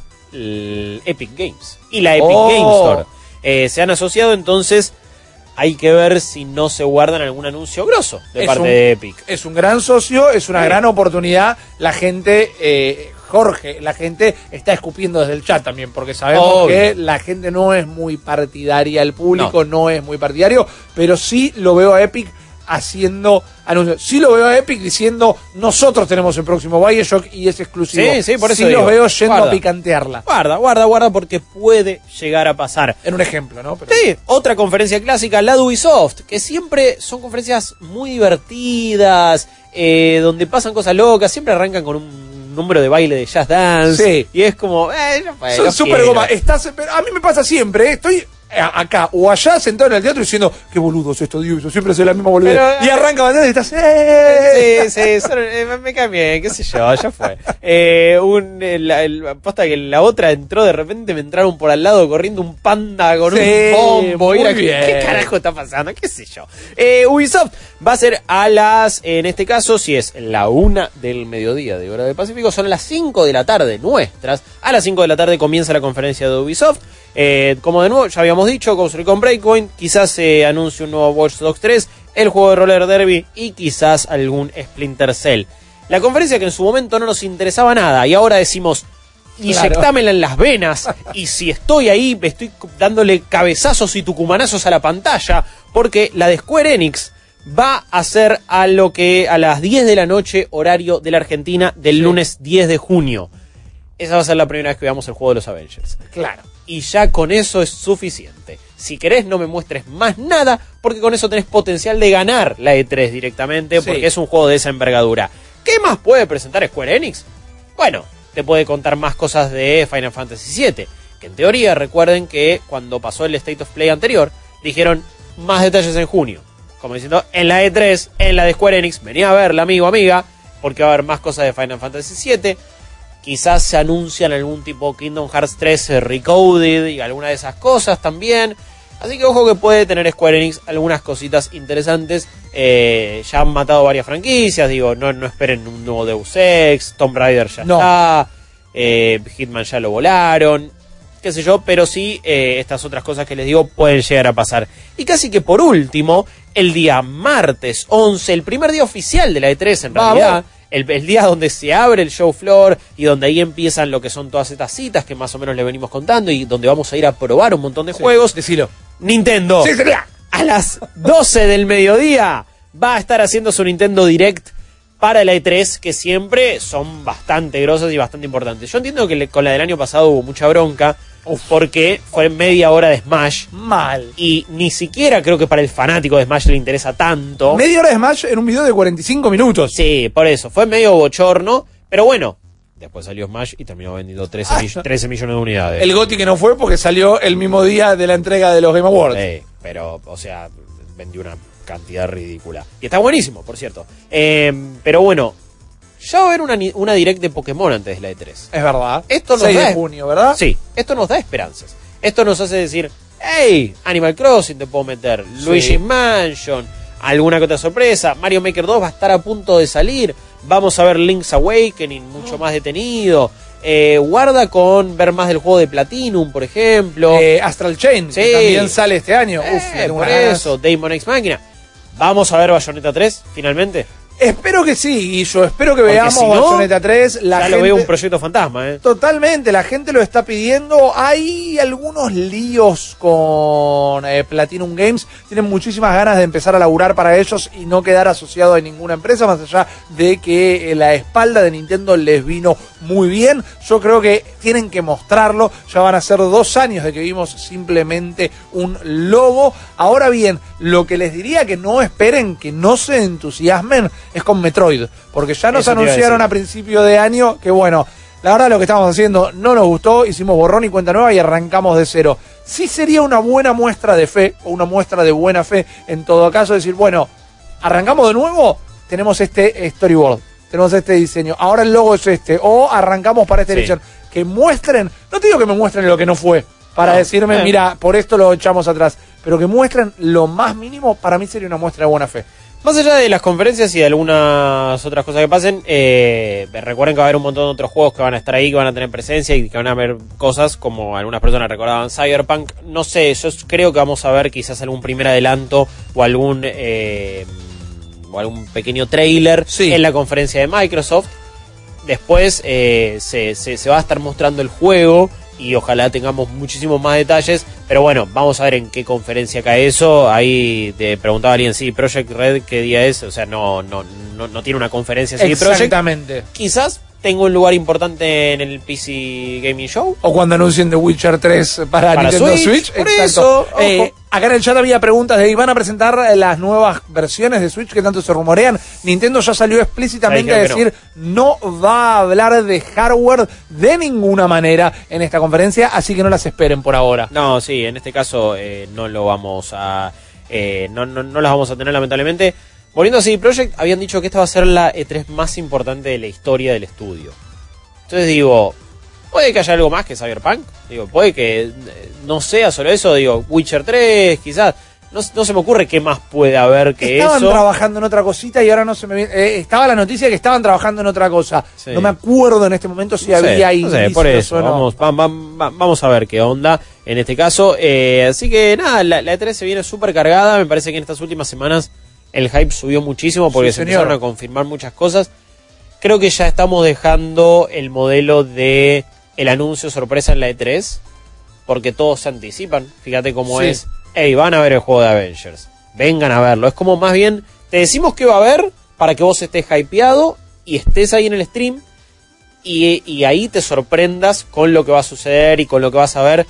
Pero no sé si estamos en la época ya a esta altura de, uy, no te puedo creer lo que anunciaron. Eso se está dejando de lado, por más que quizás pasa un Watch Dogs 3, pero tampoco sería tanta sorpresa porque a esta altura medio que se sabe. ¿Te crees llevar una sorpresa en este momento? Que no va a hacer falta esperar a E3, sino que eh, mañana a las 2 de la tarde podemos confirmar si es cierto o no. ¿Qué onda? Data miners han encontrado en la página oficial de Call of Duty el nombre Nintendo Switch. Esto es algo que se habla desde la versión de Call of Duty del año pasado. Se decía va a estar el Switch, va a estar el Switch y al final no, no estuvo. ¿Qué? ¿De Black Ops 4 o World War Ah, de Black Ops 4 De se Black Ops 4 rumoreado. se rumoreaba Sí, que estaba. Bueno, acá son eh, data miners y los sitios están mostrando imágenes de lo que es el código de la página, pero dicen que han encontrado estas referencias, así que mañana podemos llegar a saber y por ende, si mañana confirman que estaría en Switch, puede ser que lo veamos en la conferencia de Nintendo N3. Eh, me olvidé de una última conferencia que es una de las más copadas y más importantes en este en este caso. Una que arranca con D. Sí, una que arranca con D en, eh, y que estoy buscando ahí la data, la información segura para que ustedes eh, lo tengan en este caso, porque las, las conferencias de Devolver la verdad es que son muy extrañas, eh, la verdad que están muy buenas también. Eh, esto va a ser a las eh, 11 de la noche del domingo 9 de junio, horario argentino. Devolver, la verdad que este año ha sacado varios de los mejores juegos del año, incluso varios de los indies que más nos han sorprendido. Son conferencias de prensa súper divertidas, que se mofan de la industria, Sí. se cagan de risa de todo. Eh, así que, y de hecho vamos a estar ahí. eh, tengo invitación para la conferencia de prensa de eh, y me, me causa mucha gracia porque te dicen, sí, sí, haríamos entrevistas, pero vamos a estar muy de la cabeza como para contestar bien y no las vamos a hacer en ese momento. Pero sí, Devolver es, es del pueblo. Eh, Sí, buena totalmente. onda, full, descontrol. eh, Son los auténticos decadentes del gaming. Ah, son, son, son del conurbano, en realidad tienen, tienen, tienen mucha onda, así que sí, también es verdad. eh, domingo 9 de junio a las 11 de la noche, conferencia de Devolver. Fantástico, la gente tiene un montón de preguntas en el chat, me encanta, vamos a terminar de sorprendernos qué pasa con Capcom. Yo tenía la noticia de que se van a asociar bastante con Xbox, por ejemplo, para dar novedades Mirá, la gente de Qué Capcom. extraño Capcom, porque Play- eh, Street Fighter 5 no está en Xbox, es de PlayStation 5 y PC, y Exacto. después hacen esa. Quizás ahora eh, hicieron el pasamanos, o sea, cambiaron la capa, hubo dinero. Xbox necesita exclusividades. Presentarán Resident Evil 3 Remaster, vamos, eh, o remake, mejor dicho, nos vamos a enterar Bueno, en ese momento. Perdón, Resident Evil 2 Remake se había anunciado por primera vez en la de Sony. Exactamente, exactamente. Y de May estaba- Cry 5 se presentó en la de Xbox. Por eso van un año y un ¡Doble año. camiseta! No, horrible ¿Qué lo tuyo. Horrible, Capcom. Eh, y la última pregunta era: ¿tendremos algo de Rocksteady? Batman, eh, Superman, algo de ese estilo. Vamos a esperar. Me parece que me hypeé. este propio programa me, me terminó de hypear. Y ¿Qué querés que la manija, Así digo. funciona, malditos nerds. Gente, estamos a punto de irnos. Nos vamos a tomar una breve pausita, una noticia más y después los dejamos con todos los contenidos que esperan en la trasnoche de malditos nerds. Ahora, en un minuto, Malditas News, by Claro. La tecnología de moda en gaming de PC es el ray tracing, una técnica que simula el camino de la luz hacia cada píxel y por lo tanto logra un enorme realismo visual a cambio de un alto costo de procesamiento. El resultado es impactante en juegos modernos como Grand Theft Auto 5 o Witcher 3, pero el efecto de esta técnica puede transformar juegos prehistóricos. Por eso Nvidia anunció el lanzamiento de una nueva demo jugable de Quake 2.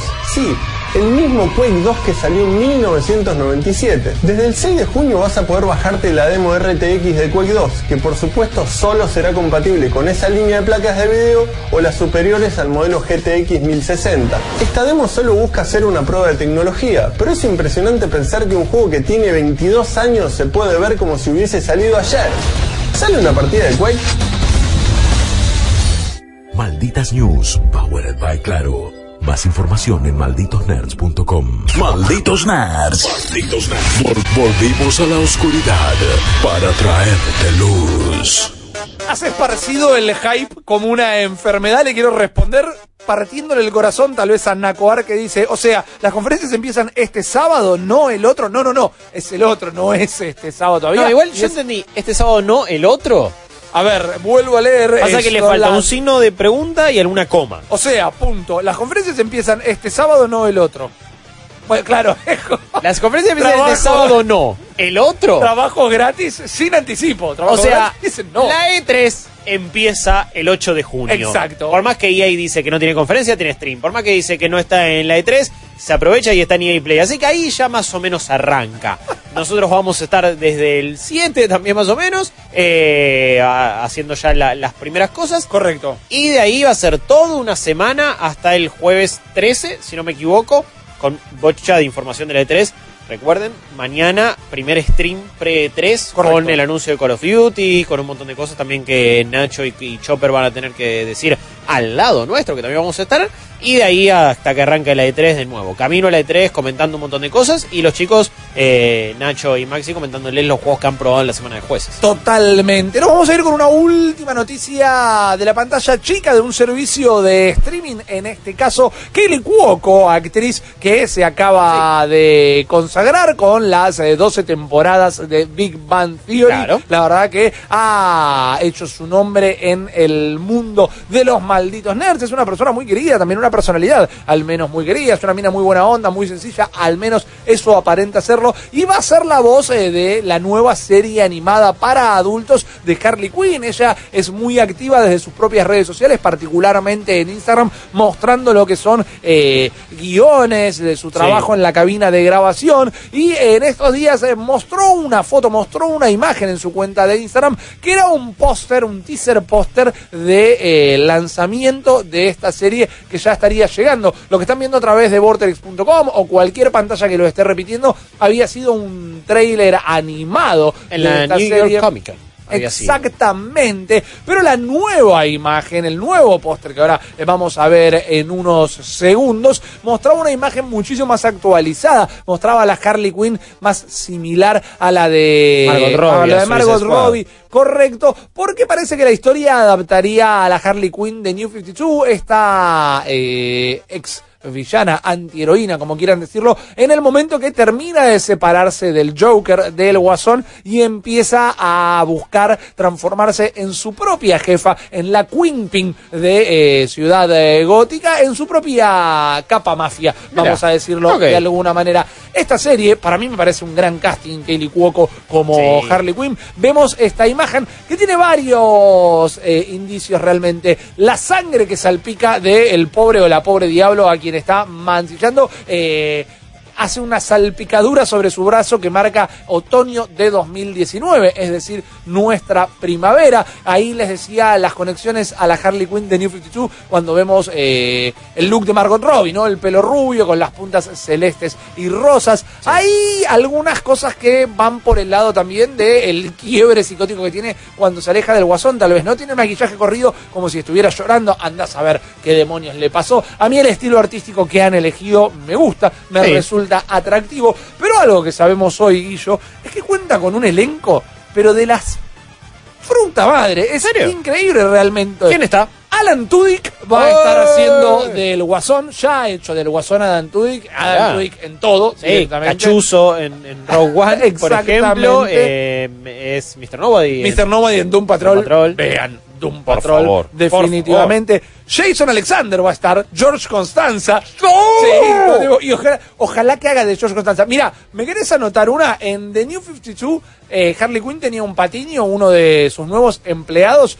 que era una persona pequeña, que era su henchman. Y te lo recontraveo a No, Jason Alexander. Por favor, I was in the pool. I was in the pool. Exactamente. Qué gran personaje, más me vuelvo loco. Wanda Skies, no sí, eh, Sykes, perdón, no Sí. Skies, eh, que estaba en The Old Adventures of New Christine, es una humorista, guionista, comediante Sí, muy buena. Exactamente, acaba de sacar un especial en Netflix de stand-up que está muy, muy bueno realmente, lo recomiendo. Está Giancarlo Espósito, que era Gas en Breaking Bad. También Oh, mirá, eh, sí. lo pueden ver ahí. Natalie Morales, que la pueden recordar de eh, Bojack Horseman. O en Santa Clarita Diet era la policía que salía con la vecina de la pareja protagonista. Está Jim Rush, que es el decano eh, en Community. El Dean. Ding, el Dean ding todo. dong, Sí, no, señor. qué buen Me encanta. Jim Rush es todo también. Exacto. Qué bien me cae. Y un ídolo personal que es. Chris Meloni de La Ley y el Orden y Oh. Happy. Exacto. No Qué bien. sabemos qué roles van a estar encarnando esto, pero con Jason Alexander me la super juego, ¿eh? Ni siquiera sé si va a estar ese personaje, pero lo veo ideal. Porque es excelente. Y parecería que sí, eh, perdón, que Netflix, eh, o mejor dicho, DC, va a empezar a sacar los contenidos de CW de Netflix. Sí. Esto sería Riverdale, sería Flash, sería Arrow, no necesariamente los contenidos de eh, DC Universe como Titans. Ojalá que ahora que terminó de un patrol la pongan en el servicio de streaming. Se las súper recomiendo una vez más. Vayan a ver eh, el episodio de Malditas Series que hicimos con Fichi y Jesse Beladi hablando de las mejores series de superhéroes de la historia, que ahí la mencionamos. Pero hoy es miércoles, hoy es día de Cyberix, Guicho. Sí. Eh, estuvo corriendo la promo, tirame lo más rápido que puedas que nos vamos a encontrar esta noche. Súper rápido, nos vamos a encontrar con toda la, eh, seguimos el debate de la burbuja de los esports, qué onda a nivel negocio, cómo esto afecta a los jugadores, qué hoy hielo con bocha de información y mucho debate, una charla muy copada que también tuvimos con Chopper. Chopper te va a contar todo lo que pasó en el Combo Breaker 2019 y una polémica muy grosa que se armó con qué periféricos usar, Daigo Chitero, un montón de Oh, cosas muy copadas. Eh, tuvimos una clínica de Gran Turismo Sport a cargo de Agustín Cajal de Aspicito, él es piloto profesional eh, de virtual y les va a estar enseñando posta cómo jugar a cualquiera en realidad simulador de carrera y qué cosas tener en cuenta directamente también a la hora de competir o si querés mandarte en la vida real a hacerlo, también te va a servir. Y quien está al lado mío, Mariano Ripi Risa, eh, nos dice por qué vale la Llegué, pena. vieja. Sí, por qué vale la pena volver a Sea of Thieves, todos los cambios que tuvo, estuvimos charlando con él, que se pasó por primera vez eh, por Cyberix y lo disfrutamos muchísimo. Ojalá que lo disfruten acá el programa. También después eh, lo van a tener en YouTube, en plataformas de podcast, de podcast, pero quédense a ver lo que está muy bueno. Exactamente, así a toda velocidad y con la hermosa desprolijidad que nos caracteriza, nos vamos despidiendo. Le mandamos un gran, gran beso a Estefany Zuccarelli y a Ceci Bona, que es la productora de este programa. El gran Tebo García en la operación de audio. Nico Patas, el único en la operación de video. Nico Carnavales desde la web. Guillermo Leoz acá con toda la información cargándose este programa al hombro. Y yo, Ripi, una vez más los saludo agradeciéndoles porque si no estuvieran de ese lado, nosotros no estaríamos de este. Vamos a escuchar el himno nacional argentino. Luego empieza Ciberix y después de Ciberix, muchísimo más malditos nerds en la madrugada de Vorterix. Nosotros nos vemos mañana a las 10. Chau. Malditos Nerds. Malditos Nerds. Temporada 7.